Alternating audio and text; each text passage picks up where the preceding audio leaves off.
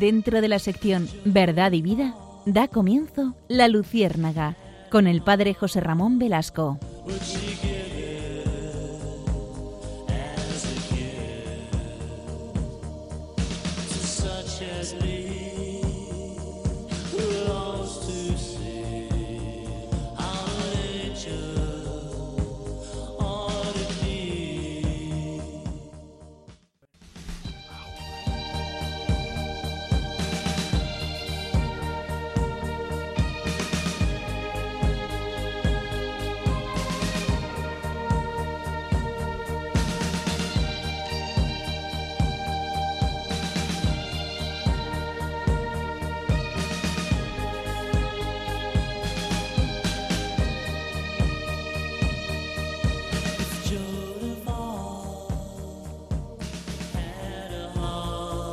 El año 413 a.C. Y en este año nacía precisamente un gran filósofo, se llamaba Diógenes. Diógenes de Sinope, así como suena. Este filósofo era discípulo de Antístenes en Atenas, ciudad a la que le llevaron sus andanzas y después de vagar por Esparta y Corinto, tras su destierro, vivía en un tonel, sí, sí, en un tonel, y en la más completa austeridad. Era el hombre austero por excelencia. Hay muchas anécdotas en la vida de Diógenes que mm, nos ilustran muy bien quién era él, cómo era su filosofía, cómo vivía eh, centrado en el pensamiento. De hecho, eh, exteriormente vivía austero y rechazaba todas las, eh, las comodidades que vivían los atenienses porque él estaba entregado precisamente al pensamiento, a la sabiduría. De hecho, él, era, era, un poco excéntrico, él cuando mm, pronunciaba un discurso, si la gente se aburría, pues se ponía a cantar como los pájaros. Y luego le preguntaron, ¿y por qué lo haces? dice, pues porque, porque me habéis perdido eh, el interés y necesito recuperarlo. Hay una anécdota preciosa en su historia, que seguramente una de las más célebres, en la que el mismísimo Alejandro Magno se acerca a él, conociendo a Alejandro Magno que era un, hombre súper culto, Diógenes, que era un hombre, un filósofo de los pies a la cabeza, y Alejandro Magno, el hombre más poderoso de la tierra en ese momento, se pone delante de Diógenes y le pregunta, oye Diógenes, ¿puedo hacer algo por ti? Y Diógenes, volviendo un momento la mirada, le dice a Alejandro, ¿puedes apartarte? que me estás tapando el sol? Creo que no hay mejor ejemplo para ilustrar eso, cómo vivía el bueno de Diógenes, ¿no? De hecho, él decía en muchas ocasiones, no es más rico el que más tiene, sino el que menos necesita. Y él realmente no necesitaba casi nada. Un tonel, necesitaba un tonel para vivir. Hay otro momento en el que eh, Diógenes eh, se hace célebre por una famosa anécdota que mm, nos relata cómo Diógenes iba por Atenas con un candil encendido en plena luz del día. Iba paseando por, el foro, por, al lado de los templos, y, con esa lamparita de aceite iba caminando. Entonces la gente, como se ven que era excéntrico, se reían algunos, pero alguno se acercó y le preguntó, oye Diógenes, ¿qué buscas con la lámpara a plena luz del día? Y dijo, busco un hombre honesto. Y no lo acababa de encontrar en Atenas un hombre honesto.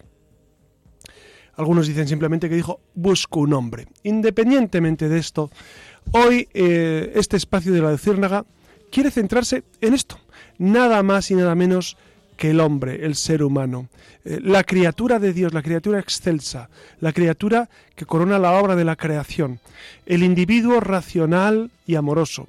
Eh, Julián María lo definía así, la criatura amorosa. Pues ojalá que nosotros nos metamos de lleno en descubrir quién es el hombre, esa maravilla y también ese individuo cuajado de contrariedades. Somos capaces de las heroicidades más encomiables y también de las bajezas más absolutas.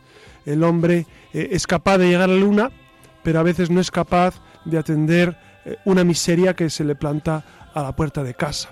Ese es el hombre, el hombre lleno de pasiones, de contradicciones, de grandes amores, de grandes entregas y también de grandes mediocridades, de grandísimas traiciones. Es apasionante, apasionante estudiar al hombre, apasionante introducirnos en este programa de Luciérnaga que busca desentrañar lo esencial del hombre, el hombre criatura de Dios, el hombre que ha dado figuras nada menos que como Diógenes. Diógenes que yo le tengo un cariño especial, el, filósofo cínico, un cariño muy especial porque él, él vivía con lo opuesto, con lo justo, vivía en la esencia. Queridos amigos, hoy estamos eh, en, el, en este estudio de Radio María. Iria Fernández, como siempre, buenas noches, Iria. Hola, buenas noches. Iria está encantada con, con vivir este programa y con, y con estar con nosotros. Claro, como, como todos los martes, miércoles ya de madrugada. Miércoles de madrugada. Ustedes están ahora madrugando. Nosotros hemos grabado el programa y todavía no es la madrugada para nosotros, pero estamos con ustedes. Y Alex, que hoy sí nos va a saludar porque le tenemos aquí, el control está aquí al lado. Buenas noches, Alex, ¿qué tal estás? Muy buenas noches a todos. ¿Qué tal aquí? Pues bueno, grabado no está grabado en teoría, ¿eh? Seguimos emitiendo en directo, supuesto. Claro, claro que sí. Bueno, como saben, Alex eh, es el experto en, comunicación, el experto en grabación, el experto en ordenadores. Tenemos tres pantallas de ordenador ante nosotros.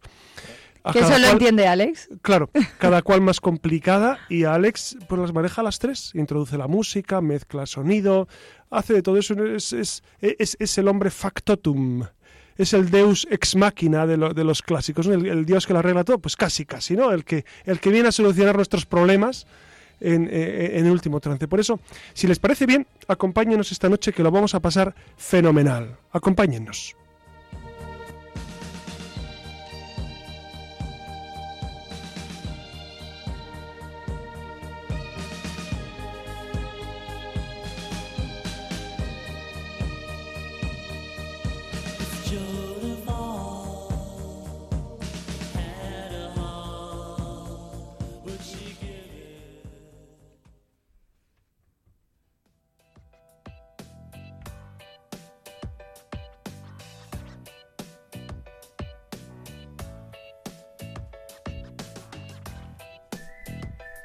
Pues, pues efectivamente, aquí continuamos. Como vienen escuchando, pues esta noche traemos un tema pues personal, necesario, como es el ser humano como persona, ¿no? Como vida sensitiva y vida intelectiva, como voluntad e inteligencia o como sustancia individual de naturaleza racional, díganlo como quieran. qué barbaridad, eso Bueno, la verdad es que Iria, al final la filósofa es ella. Sustancia individual de naturaleza racional, eso lo dijo Boecio, que era un filósofo, eh, pues eso, latino. ¿Y, qué significa eso? Pues que somos individuos, somos eh, seres individuales, que somos una sustancia, bueno, no nos vamos a meter en eso, que nos, que nos vamos por los cerros de Úbeda, y que lo que nos distingue y lo que nos diferencia del resto de lo creado es que somos racionales. Aunque algunos no usen mucho la razón, el ser humano es racional, tiene razón, tiene, capacidad de abstracción. Es esa palabra un poco eh, curiosa que usan los filósofos, ¿no? tenemos capacidad de conocer los grandes porqués y de amar y de amar. Esto es lo interesante. Vamos, que hoy, hoy intentaremos poner sobre la mesa al ser humano, sobre todo con toda su dignidad. Y como viene siendo una costumbre de, para el arranque del programa, nos vamos a meter un poquito, solo permítanme con la etimología, porque francamente me apasiona. Entonces, eh, ¿qué significa realmente eso de la persona o, o cuál es el origen de la palabra hombre y mujer? Porque la palabra hombre es un término realmente curioso. Ya saben que procede del latín, de homo, y se refiere a todo ser racional, como ha dicho antes José Ramón, ya sea hombre o mujer. Ya saben que eh, en su origen no se hacía distinción de sexo, puesto que tenían un papel quizás más conciliador, conciliador que, que se obviaba, ¿no? Quizás lo segundo. El caso es que lo que nos interesa a nosotros es el calificativo de racional. Pero, como les decía antes, los latinos tuvieron a bien pensar que el hombre como especie era un animal que provenía del suelo, humus. El parecido entre homo y humus es obvio porque eh, proceden de la misma raíz, así que un hombre es el que sale del suelo. Del suelo, del polvo. Y tiene mucho sentido, pues precisamente porque porque el relato del Génesis, que seguramente luego comentaremos con más intensidad, eh, eh, dice Dios crea al hombre de la arcilla, del barro. Y esto no solamente está en el Génesis, hay varias tradiciones eh, previas al Génesis que también hablan de ese Dios, eh, digámoslo así, alfarero, e-, es ese Dios que hace las cosas del humus. E-, e-, el humus, ustedes saben que es, que es eh, precisamente el lugar donde se cultiva, etc. Hay una palabra preciosa que es inhumar inhumar los cadáveres, ¿no? Ustedes, mm. ustedes saben que la Iglesia siempre ha defendido la inhumación, no tanto la cremación que lo permite pero no lo aconseja. La inhumación es una palabra preciosa, que es eh, poner al individuo, al cadáver, eh, en la tierra, inhumar en el humus. Es precioso. Y es el sentido de que somos polvo y al polvo volvemos. Es decir, somos tierra y volvemos a la tierra. Claro, los romanos, por otra parte, eh, no se lo tomaban al pie de la letra en el sentido de que los hombres no brotaban del suelo como si fueran árboles, sino que eh, utilizaban eso para diferenciar a los hombres que eran los de la tierra, los terrestres, en clara contraposición a los dioses, que eran los que vivían en los cielos. En el Olimpo. Exacto. Entonces, la idea de que los hombres provenían de la tierra venía ya de muchos siglos antes, incluso ya en el Paleolítico, y como decíamos, pues prueba de ello es que los romanos enterraban a sus muertos, contrariamente a otras culturas en las que era normal quemarlos o incluso devorarlos. Exacto, sí, en otras culturas a veces los arrojaban simplemente en, fosas inmensas, ¿no? De hecho, en Atapuerca, ustedes saben que, que ha aparecido precisamente del Homo heidelbergensis, bueno, que seguramente no es el primer, eh, el, primer individuo humano, sino que, bueno, ya cuando hablamos de, estos temas, ya mm, eh, profundizamos en el tema de cuándo aparece eh, el alma humana, es decir, cuándo aparece el hombre. Es, apasionante este tema de la hominización. Bueno, pues en ocasiones lo que hacían mm, antes de enterrar, era simplemente arrojarlos en una gran fosa y ahí dejarlos, pero no por eso eh, creían menos en la vida eterna. Claro, de hecho, uno de los castigos más duros en la antigua Roma y Grecia también pues era no enterrar a un difunto, algo reservado para casos sumamente excepcionales, ¿no? Y en esta en relación a esto tenemos la trama de Antígona del trágico Sófocles. Sófocles. Bueno, ustedes saben, seguro, iría también que, que los tres grandes clásicos griegos, Sófocles, Eurípides y Esquilo, describieron las pasiones esenciales del ser humano y los sentidos eh, esenciales de la vida. Bueno, y en concreto Sófocles en Antígona, ah, bueno, ustedes saben la historia, ¿verdad? Saben la historia de, de, Sófocles. Antígona. Luego se la vamos a detallar. Luego la vamos a detallar, pero es fascinante porque Antígona, yo, les digo el resultado, eh, así, mm. luego, luego Irea les, les introduce el, el, contexto. Antígona en un momento le dice al rey, mira, yo he enterrado a mi hermano porque hay una ley escrita en mi corazón que no puedo soslayar, no puedo pasarla por alto. Eh, el corazón me dice esa ley natural, esa ley eterna, que me obliga a enterrar a mi hermano. Es precioso, es una justificación de la ley natural. Siglo V antes de Cristo, estamos en el gran siglo de Pericles. Esto es interesantísimo. Está de suma actualidad es que tienen, reivindicamos desde aquí que tienen que leer a los clásicos. Los clásicos son los que no pasan, los que no mueren. Un día Iria nos va a contar si, si hoy, si en el siglo XXI se escriben clásicos, que es un tema, es, un tema muy interesante, ¿no? Si se puede escribir un clásico en el siglo XXI. Así, así, efectivamente. Enterrando a los muertos era la manera de cerrar el círculo, el ciclo de la vida, puesto que del suelo venimos y al suelo vamos para volver a nacer. Vale, pero ¿cuál es el origen entonces de la palabra mujer? Pues también es muy interesante, no vayan a pensar que no. Mujer viene del latín mulier, que eh, en algunos textos lo relacionaban con el adjetivo molis, que significa blando. ¿No? Eh, según esta interpretación, la palabra mujer haría referencia a la debilidad atribuida al sexo femenino. Sin embargo, parece que esta relación no tiene una base lingüística clara ni sólida y se debe quizás más a prejuicios que arrastramos desde la época del Imperio Romano. Claro, porque sexo débil en absoluto. En absoluto. ¿no? Somos conscientes de que de sexo débil nada, al contrario, profundamente fuertes. Y, efectivamente, para no extendernos más, vamos a desentrañar el origen de la palabra persona, que es al fin y al cabo la que nos convoca esta noche, que como saben, durante la etapa de la filosofía griega no existía el término persona. Fue el cristianismo a quien le debemos esta inclusión en, el léxico con la característica de dignidad, ¿no? que ya lo hemos repetido varias veces a lo largo de la noche, pero es la palabra clave también. Los romanos para referirse a la persona utilizaban la palabra máscara. Máscara era sinónimo. Que, era usada en el teatro. La máscara es, es lo que se ponía en el teatro para, para figurar como otra persona. Para interpretar distintos personajes. También a los etruscos le debemos matices de la palabra persona, aunque en esta ocasión ellos se refirieron al término en calidad de persona jurídica, es decir, algo así como de sujeto de derecho y de obligaciones. Fíjate que, mm, el, tema de la máscara eh, em, he escuchado también que eh, se utilizaba para resonar, personare. Sí. Personare. y entonces de ahí la, etimología de persona. Es, es interesantísimo, dense cuenta. Ahora Irene nos va a explicar el, concepto también teológico, pero, pero, pero hay, hay, un, hay una etimología ahí de fondo que es la máscara que usaban para resonar era, era la caracterización de un personaje. Por eso tiene mucho sentido todo esto. la caracterización de un personaje en el teatro, que etimológicamente también era el lugar desde donde se contempla. Entonces asistías a la, a, la, representación, de, distintas, de distintos personajes. Bueno, podríamos seguir, la verdad, tirando del hilo para analizar los cambios. Bueno, sobre todo porque no sabemos si a nuestros oyentes les interesa tanto esto. Seguro que sí. yo estoy convencido de que sí. Y, y, yo, yo, yo, cuando doy clase, enseguida observo las caras de mis alumnos y, o, las homilías, cuando, cuando predico, y percibo inmediatamente quién se está aburriendo, si mi discurso o, mi, o mi proceso de explicación no les llega, no les interesa, yo lo percibo inmediatamente. El problema, de la, radio, el problema de la radio es que nos vemos la cara, pero Mire, siempre suponemos que a ustedes les interesa, pero eh, ustedes tenganos paciencia. De hecho, de hecho, algunos se comunican con nosotros vía internet, vía email eh, o, vía Twitter y nos van diciendo, pues este ha estado muy interesante.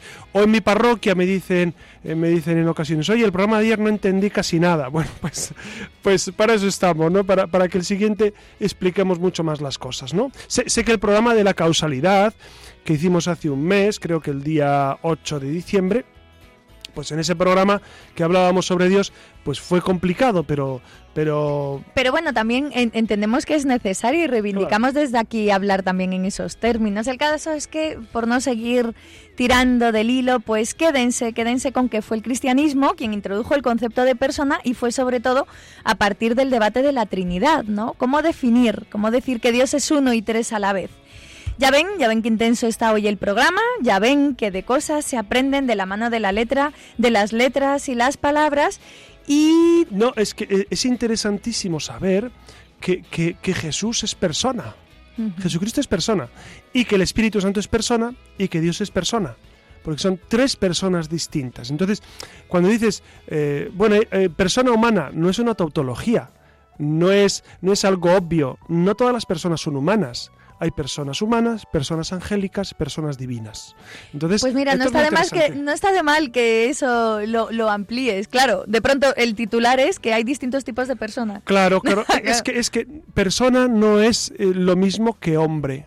Son cosas distintas. Persona es un individuo eh, un individuo racional, resumiendo, ¿no? Y entonces Dios también es un individuo racional. Es individuo porque es uno, Jesucristo es individuo porque es uno, los ángeles, cada ángel es un individuo porque es uno, y son racionales también, son, son espíritus puros los ángeles. Entonces, hay personas humanas, personas angélicas, personas divinas. Esto es muy interesante. Entonces, cuando hablamos de hombre, solo nos referimos a los humanos. Y persona, a veces resumimos rápidamente refiriendo solo a los humanos, pero está mal. Filosóficamente y teológicamente hay que, hay que avanzar en esto. Muy bien, pues para que vean, eh, no nos queda más remedio que hablar de etimología y hablar de las palabras para poder reparar en estos detalles. Ustedes saben, ustedes saben que, muchos de los conflictos que existen a veces en, los diálogos o en las discusiones es por no haber dejado clara eh, el significado de las palabras. Porque a veces hablamos, qué sé yo, imagínense, solidaridad pues es, un sentido, es polisémica. Entonces uno tiene que saber a qué te refieres exactamente con, con este tolerancia, ¿no? Tolerancia, yo te tolero, todo lo que implica. Es que claro. Son términos polisémicos que es necesario eh, o, bien social. Mm. Yo he escuchado que con el argumento de bien social Mm. se defienden a veces barbaridades o, o, por el bien del Estado. Mm. Bueno, eh, ¿y quién es el Estado? ¿Y por qué el Estado tiene derecho? ¿Qué Estado se arroga? Etcétera. ¿A partir de cuándo? Ven, eh, definir los términos es muy importante para llegar a, a claridad. En fin, degusten si pueden estas dosis de etimología o, a lo mejor ya no tanto etimología, sino simplemente las palabras, ¿no? Pero nosotros continuamos aquí con lo que de verdad nos importa, que es con la dignidad del ser humano en mayúsculas.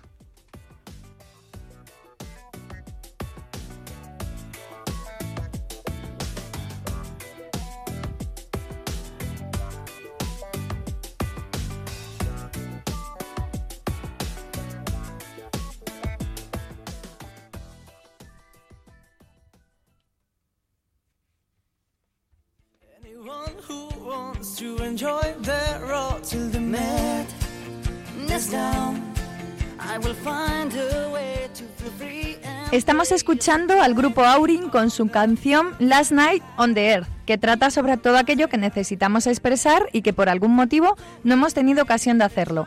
Precisamente de esto va nuestra siguiente sección.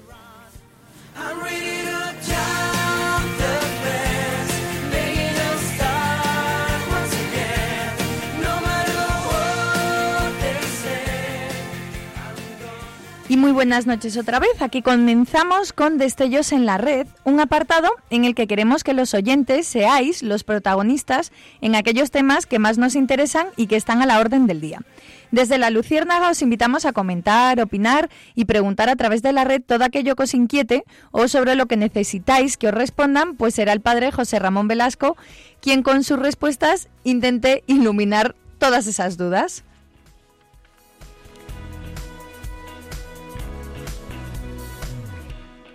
Pero antes de pasar a leer las opiniones de nuestros oyentes, quiero que analicemos la siguiente afirmación. La dignidad de la persona humana se fundamenta en que el hombre es fin en sí mismo en cuanto ordenado a la plenitud del ser. Esto es eh, fin en sí mismo y ordenado a la plenitud del ser. Son dos conceptos esenciales.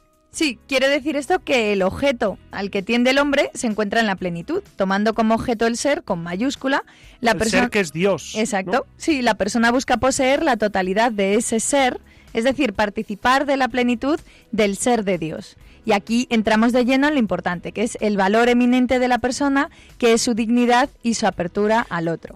Claro, así, así nosotros descubrimos que esa dignidad del ser humano que brota del de, de su, de su ser un espíritu encarnado, de tener entendimiento y voluntad, y por lo tanto vivir en esa eh, eh, continua tensión, en ese continuo acercamiento al ser con mayúsculas, es absolutamente distinto del resto de los animales, ¿no?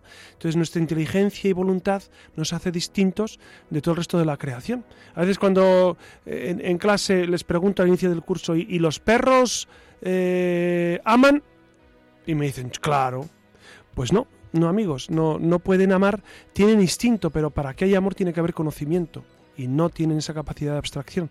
Por lo tanto, es interesantísimo descubrir que la dignidad del ser humano está por encima de todo lo creado.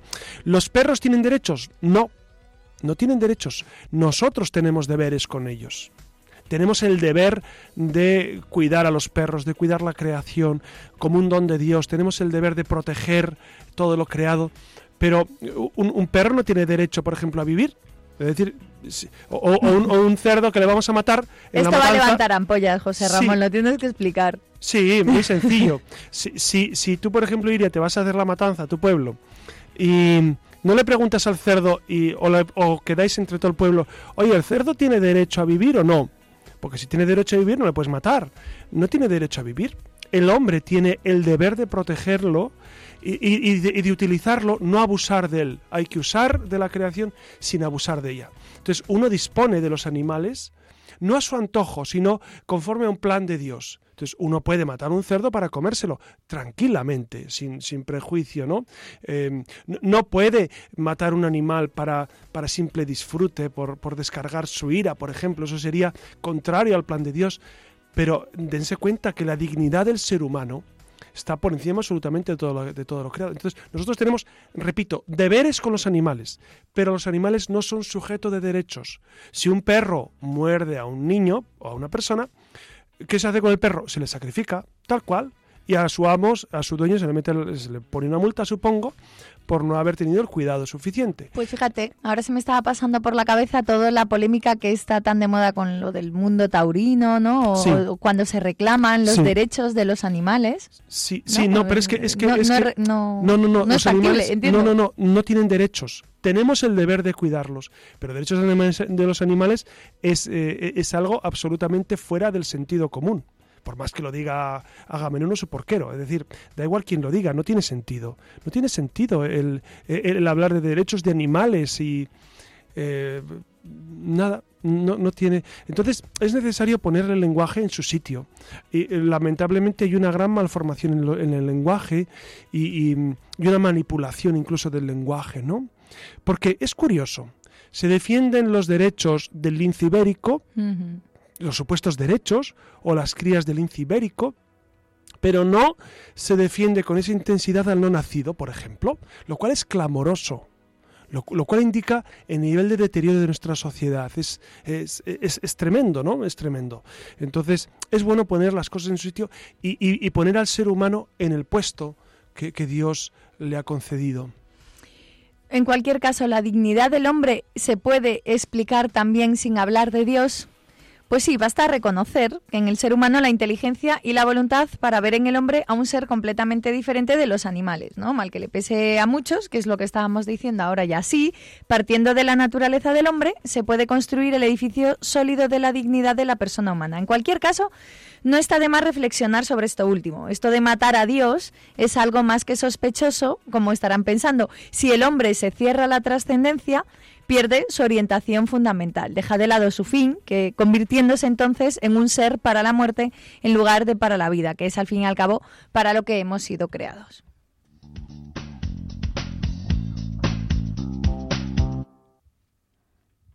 Y ahora sí, queridos oyentes, pasamos a las redes. Durante toda la semana nos habéis dejado opiniones y preguntas de todo tipo.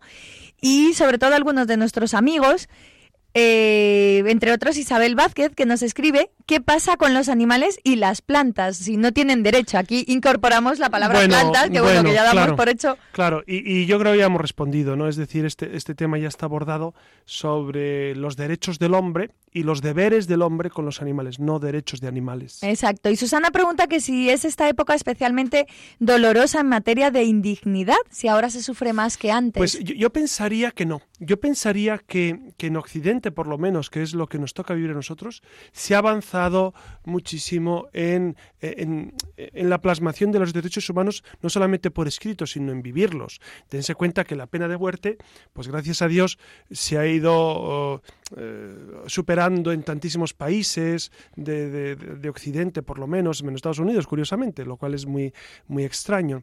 O otros derechos, lo- los- lo- la igualdad entre todos los seres humanos, blancos, negros, amarillos, de cualquier color, de cualquier raza, de cualquier religión, ¿no? de, de cualquier condición sexual, hombres, mujeres, los niños también, la incorporación.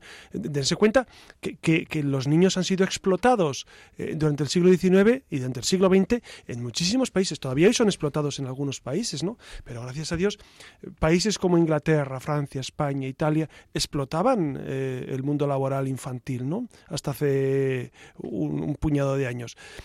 O, o el acceso de la mujer al, al sufragio universal. Pues yo creo que, que se ha avanzado, se ha avanzado. Luego, si sufrimos más o menos, yo creo que, incluso la ciencia ha procurado un estilo de vida, un nivel de vida, un estándar de vida mejor. Y entonces eh, tenemos que agradecer a Dios que, ha dado la inteligencia al ser humano para hacer un mundo un poco más eh, habitable, un poco mejor, Hoy vivimos mucho más, por ejemplo, y más confortablemente que hace un, puñado de años. Entonces, eh, digamos que sí se ha avanzado mucho, creo yo. Y para terminar, Alejandra pregunta cómo es posible hablar del ser humano sin hablar de dignidad, si es que se puede. Pues es que, eh, eh, es que van, van tan íntimamente unidos, ¿no? Eh, El ser humano, todos los seres humanos tienen esa dignidad independiente. Fíjese, el ser humano no depende de las condiciones exteriores. No es más hombre quien tiene dos brazos que quien tiene solo uno. No es más hombre quien ve fenomenal a quien tiene miopía. No es más hombre quien tiene eh, dos piernas fabulosas para correr o quien está eh, en una silla de ruedas eh, paralítico. No es más hombre quien tiene un año de vida a quien tiene 80. No es más hombre el que está en, plena, en pleno desarrollo que el embrión que está en el seno de su madre. El, el término de la dignidad personal está en ser hombres, el pertenecer a la especie humana. Ahí está nuestra dignidad. Somos de la misma especie. Somos, eh, claro, desde la fe eh, entramos en un término teológico, somos hermanos en Cristo. Pero antes de ser hermanos, somos miembros de una misma especie. Por lo tanto, todos todos los seres humanos, desde el embrión hasta el ancianito a punto de expirar, incluso en ese momento de expirar, eh, pertenece a nuestra raza, a nuestra especie, a nuestra dignidad. Compartimos dignidad con todos ellos. Pues muchísimas gracias por tus respuestas, José Ramón. Ahora os dejo planteados los próximos temas, que es la libertad y el lenguaje, ¿no? Cómo hablamos de Dios. Así que abrimos hashtag la libertad luciérnaga y hashtag eh, lenguaje luciérnaga para que empecéis a interactuar con nosotros a través de nuestra cuenta de Twitter, arroba la rm. También podéis escribirnos un email a la luciérnaga arroba o dejarnos un comentario en el blog del programa la luciérnaga radiomaria.blogspot.com. Ya sabéis que os esperamos en la red.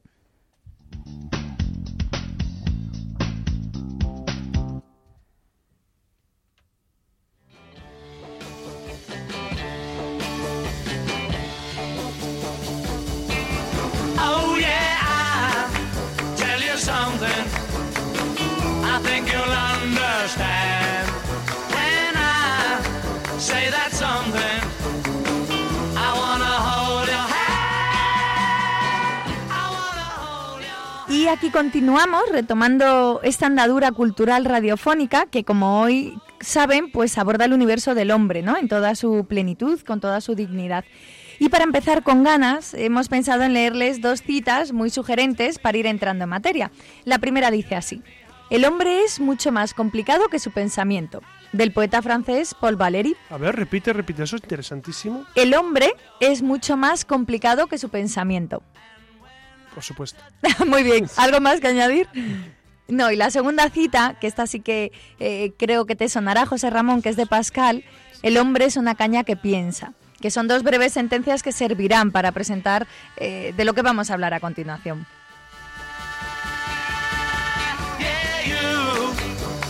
Yeah, ¿Y por qué hemos empezado así? Se estarán preguntando nuestros oyentes. En esencia es porque me gustan especialmente estas dos afirmaciones, entre otras cosas porque asocian al ser humano con su pensamiento, lo que les diferencia, por tanto, como vienen escuchando, entre otras cosas, a las personas de los animales, ¿no? Pero no solo por eso.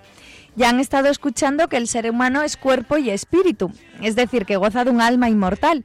Y aprovechándonos un poco de esta trascendencia, de esta inmortalidad del ser humano, hemos pensado en traer a colación un libro que ha trascendido también las barreras del tiempo y pues se ha convertido en un libro de referencia para miles de generaciones de las de antes y de las que vendrán. En cuanto escuchen el título entenderán por qué les digo esto, si es que no lo han adivinado antes. José Ramón, te lo La hueles. Biblia.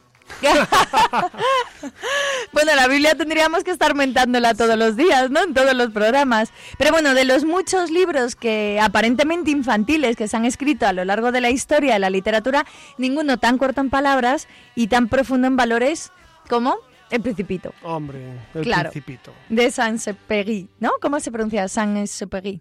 Sí, Sí. algo así. Que si bien nos lo han oído nombrar en alguna ocasión, ha llegado el momento de abordarlo eh, en todo su esplendor. Precisamente ho- hoy, hoy en clase, eh, explicando la amistad en Aristóteles, pues les ponía como ejemplo que un gran clásico sobre la amistad no solamente son los eh, el de Amicitia de Cicerón, etcétera, que Saint-Exupéry eh, precisamente en el Principito es todo un tratado sobre la amistad. Recuerdan ustedes esta domesticación del zorro, esa relación con el zorro, con la rosa, etcétera. Es precioso, es precioso. Es una antología del ser humano. Bueno, como saben, la obra se publicó en 1943, tanto en inglés como en francés, por una editorial estadounidense. Recuerden que estábamos inmersos en la Segunda Guerra Mundial, de ahí que la editorial francesa tuviera que esperar a que terminara la misma para lanzarse con la publicación de esta novela corta. A partir de entonces, El Principito se ha convertido en el libro en francés más leído y más traducido de todos los tiempos. Cuenta con traducciones a más de 250 idiomas y dialectos, incluyendo el sistema de lectura braille. Además de ser uno de los libros más vendidos, puesto que ha logrado eh, alcanzar la cifra de 140 millones de copias en todo el mundo. Estos datos, pues simplemente son curiosidades para que se vayan haciendo la idea de qué libro tenemos entre manos. Y, y y si no lo han leído, supongo que todos nuestros oyentes lo han leído porque son gente muy culta y muy versada eh, en estas en estas lides. Si no lo han leído, es un libro de obligada lectura. Además, se lee muy facilito. Muy, y muy relectura. facilito. Este es el típico libro en el que, sí. sobre el que volver y volver uno Sí, no tiene que Y tener. descubres ideas nuevas y aspectos eh, fascinantes. Sí, efectivamente el autor, Saint-Exupéry, era piloto militar al comienzo de la Segunda Guerra Mundial y mientras se encontraba en el exilio de los Estados Unidos, escribió e ilustró el manuscrito, que era un relato considerado en un principio como un libro infantil por la forma en la que estaba escrito, pero en realidad se tratan temas mucho más profundos como el sentido de la vida, la soledad, la amistad a la que eh, aludía José Ramón, el amor y la pérdida. Se trata de un cuento poético que viene acompañado de esas ilustraciones hechas en acuarelas por el propio autor y en él un piloto se encuentra perdido en el desierto del Sáhara luego de que su avión sufriera una avería. Pero para su sorpresa es allí donde conoce a un pequeño príncipe de otro planeta. A pesar de que es considerado, como decíamos, un libro infantil por la forma en la que se encuentra escrito, también posee observaciones profundísimas sobre la vida y la naturaleza humana. El autor cuenta que cuando era un niño hizo un dibujo de una boa que, que digería un elefante. Sin embargo, todos los adultos que veían el dibujo lo interpretaban erróneamente como un sombrero. Cuando el narrador trata de corregir esta confusión, se le aconseja que deje de lado los dibujos y que se dedique a algo más productivo. Esto seguro que le suena a alguno de nuestros oyentes, ¿no? Cuando nos intentan cortar las alas con, con, la creatividad o con lo que tiene cada uno en su vocación. Bueno, el narrador entonces se lamenta de la poca comprensión que tienen los adultos por la creatividad. Y ahora de adulto, el narrador se ha convertido en un piloto y un día su avión sufre una avería en el desierto. Sin embargo, de la nada aparecerá un niño al que el narrador llamará el principito. Este le pide que le dibuje un cordero, pero en su lugar el narrador decide mostrarle un viejo dibujo del elefante dentro de la boa que para su sorpresa el príncipe interpreta correctamente. El tiempo pasa y el narrador intenta reparar el motor de su avión y el principito cuenta su historia de cómo llegó a la Tierra. Este comienza describiendo su pequeño planeta de origen, que recordarás cómo es, ¿no, José Ramón? Sí, un sí. asteroide, así poco pequeño, un- con una casa donde hay tres, o sea, del del tamaño Hay eh, volcanes y, y una rosa. Exacto. En un fanal, sí. de todo, pues uno de los episodios más preciosos, como decíamos antes, era eh, el- la historia, ¿no? El fragmento donde habla de su relación con el zorro. Todo comienza un día en que el principito está llorando triste en su asteroide y de pronto aparece un zorro que quiere ser domesticado. Y el principito pues se toma el tiempo para domesticar al zorro y este como agradecimiento le obsequia con una frase que habrá de ser recordada siempre. No, solo se ve bien con el corazón. Lo esencial Es- es invisible a los ojos. Frase Es- que es- está repetidísima y, y- y hay otra que es preciosa. Di- Dice, dice en un momento el principito, es que la amistad es crear lazos. Es crear lazos. Qué bonito, ¿no? Mm. Claro, después vendrán eh, el guardagujas, un vendedor cuyo producto era una píldora que eliminaba la sed y le ahorraba a la gente 53 minutos a la semana, un geógrafo, un farolero. Pero ¿qué nos enseña el principito? Pues nos enseña eso, que el ser humano a veces es como el rey, una autoridad, aunque la autoridad de uno dura lo que la sumisión del otro le deja, nos enseña que el hombre es como el farolero, que es responsable y leal todos los días, pero que eso hace que se olvide de por qué lo hace. Nos enseña también que el hombre es como el geógrafo, quien es un enamorado de su trabajo, pero que eso le hace perder el sentido del mismo. El trabajo es efímero, no dura toda la vida, o como el zorro, quien enseña qué es la vida, qué es la amistad. Elijan ustedes la enseñanza que prefieran. Así es el ser humano, un amplio abanico de virtudes y retazos de miserias que le hacen único, que le hacen ser la criatura preferida de Dios. No les quiero robar más tiempo con estas reflexiones en voz alta. Quédense con que hay que leer, releer y mucho. Aquí lo dejamos por hoy. En cuanto a Ha sido, cultura ha, se sido, refiere. ha sido una etapa preciosa recordar el principito, ¿no? Y estamos encantados. Muchas gracias, Siria. Claro, pues nada, ahora viene el padre José Ramón con sus leyendas y nos volvemos a encontrar con más letras y más arte, con más cultura en el próximo programa de La Luciérnaga.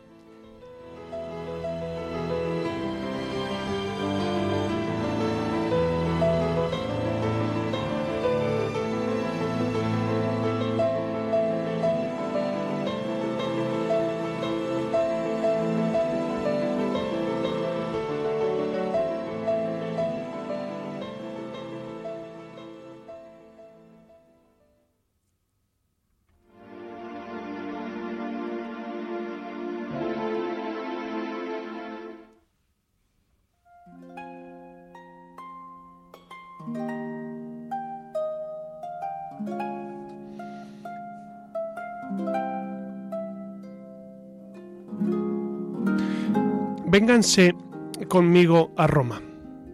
Vengan al centro de la cristiandad, vengan a la capilla Sixtina, esténse conmigo todos mirando el techo, mirando esa obra fascinante de Miguel Ángel. Observen, observen la creación de todo. Observen la creación del hombre. Vamos a detenernos en este eh, en este fresco precioso de Miguel Ángel. Hay que alzar un poco el cuello, seguramente a estas horas de la noche les costará un poco, pero esfuércense por alzar su cuello y vean, vean ese Dios envuelto en, ese manto de poder. Vean ese hombre lánguido, ese hombre eh, acostado sobre sí mismo, que, que extiende su mano, su mano eh, sin vida, sin vida. Y Dios, que con una decisión apabullante, con entereza, con presteza, extiende su mano, extiende su mano para dar vida. El, Dios que ha creado todo eh, encuentra que el hombre necesita también vida. Ese hombre creado del barro, ese hombre creado de la nada, eh, Dios extiende su mano para, para fortalecerlo, para llenarlo de alegría, para llenarlo de salud, para llenarlo de esperanza. Bueno, pues eh, este, este momento en el que estamos contemplando esa maravilla, esas dos manos, esas dos manos que se juntan, ese momento previo a la creación, Miguel Ángel es, genial y ese momento eh, evoca muchísimo, evoca el hombre sin Dios, evoca el hombre necesitado de la gracia, y cómo cambia después, cómo cambia, ¿no? Cómo cambia cuando el hombre se encuentra con Eva, cuando el hombre eh, camina de la mano de Dios, etcétera, etcétera, etcétera. La Iglesia durante 20 siglos ha buscado siempre defender al hombre. ¿Por qué? Por- porque Cristo es hombre. Porque Cristo es verdadero hombre. Porque Cristo es el centro de la humanidad. Porque Cristo da sentido a todos los hombres. Por eso, eh, a pesar de- de momentos oscuros que ha podido haber en la historia de la Iglesia, como decía Juan Pablo II, la mayor parte de las veces la Iglesia ha mostrado la grandeza de aquello en lo que cree y espera. Y nadie se extraña cuando proclama, y con valentía, aquello que debe identificar el progreso de la dignidad humana. El ser humano es la criatura más excelsa que Dios ha podido hacer y es lo más sagrado de la naturaleza. La Iglesia es defensora de la vida porque eh, de la vida somos administradores, no creadores ni poseedores. Y si hay vida, por muy incipiente que sea, es sagrada. El Evangelio, que es designio de Dios y promesa de plenitud, nos muestra este estilo de creer y de amar. Y la Iglesia ha de ser fiel a este mensaje de, que, que- que muestra la lucidez de la verdad, el camino de la dignidad y la vida con sentido. La Iglesia no se margina de la sociedad, está en medio de ella, llevando un mensaje de amor. Pensemos en la estupenda labor de formación en humanidad que da la fe cristiana, en tantas parroquias, en tantos matrimonios, en tantas familias. La Iglesia también es centro de acogida para pobres, para marginados. Recuerden, multitud de misioneros, miles y miles de misioneros que, voluntariamente se van a los confines de la tierra. ¿Para qué? Para enseñar a Jesús, para mostrar la maravilla de Jesús. Si por una casualidad desapareciera todo lo que realiza la Iglesia a favor de la educación, de los necesitados y de la labor apostólica, la sociedad se resentiría gravemente. Por eso, eh, pensemos y agradezcamos precisamente el don inmenso de tener a la Iglesia que tanto ha hecho por el hombre. La Iglesia es, por supuesto, promotora de paz y lo hace centrándose en el corazón humano, no solamente en las grandes estructuras, sino cambiando el corazón. La Iglesia no busca eh, cambiar los grandes gobiernos, los grandes... También, eh, cu- cuando le piden opinión, fíjense que en la ONU eh, él participa como observador, o en la Unión Europea como observador, y, da su opinión, claro. O ahora la conferencia sobre el clima que hemos tenido en París, pues la Iglesia ha estado presente como observador y ha dado su- su mensaje. Fíjense el Papa, como eh, también en esa encíclica preciosa Laudato Si, habla sobre la casa común, el mundo como casa común para todos, para cristianos, para no cristianos, para europeos, para no europeos, para gente de todo tipo, condición. Por eso la Iglesia está empeñada en esa paz, en esa armonía, en esa dignidad del hombre. Creo profundamente en la Iglesia. Cada día que rezamos el credo, yo me quedo fascinado por esa claridad con que eh, el Señor nos propone reafirmar nuestra fe en Dios Padre, en Dios Hijo y en Dios Espíritu Santo. Y cuando hablamos del Espíritu Santo, cuando decimos Señor y dador de vida, que procede del Padre y del Hijo, etcétera, etcétera.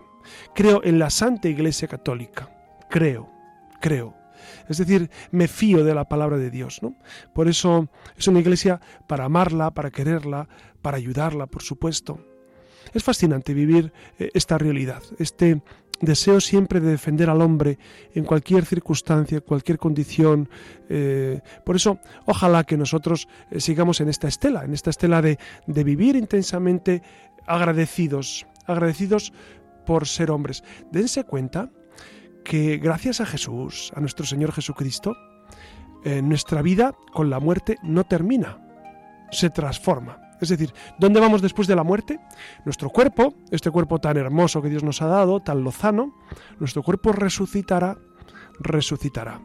Y, la persona humana, eh, que tiene ese punto y aparte en la muerte, vuelve a su plena vitalidad cuando el alma se una al cuerpo en la resurrección de los muertos. Eso no motivo para tener esperanza. Entonces, nuestro principal problema que es la muerte, que desde la filosofía pues no sabían cómo resolverlo, de repente llega Jesús y dice, bueno, yo lo resuelvo, no os preocupéis, resucitaremos, todos, al fin de los tiempos. No me digan que no es maravilloso eh, pertenecer a tan gran grupo de, individuos, los seres humanos, seres humanos hechos a imagen y semejanza de Dios, con un hermano adoptivo como Jesucristo, nada menos. Somos hijos adoptivos de Dios y hermanos también por adopción de Jesucristo. Por eso, démosle gracias a Dios en esta noche una vez más y, y ojalá, ojalá que, que- que vivamos esta plenitud y este agradecimiento y esta defensa de la vida en todas las circunstancias. Bueno, pues muy buenas noches, Siria. Buenas noches. Que descanses mucho. Igualmente. Y buenas noches, Alex, que en el control está siempre guiando nuestros pasos. Y buenas noches a todos ustedes. Como siempre, les ha acompañado José Ramón Velasco, siempre a su servicio.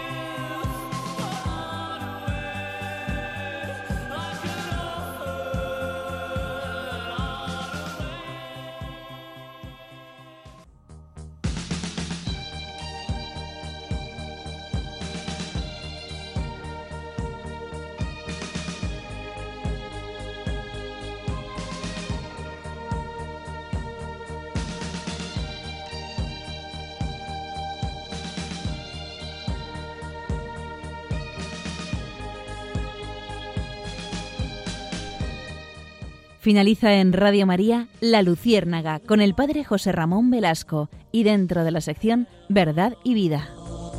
Give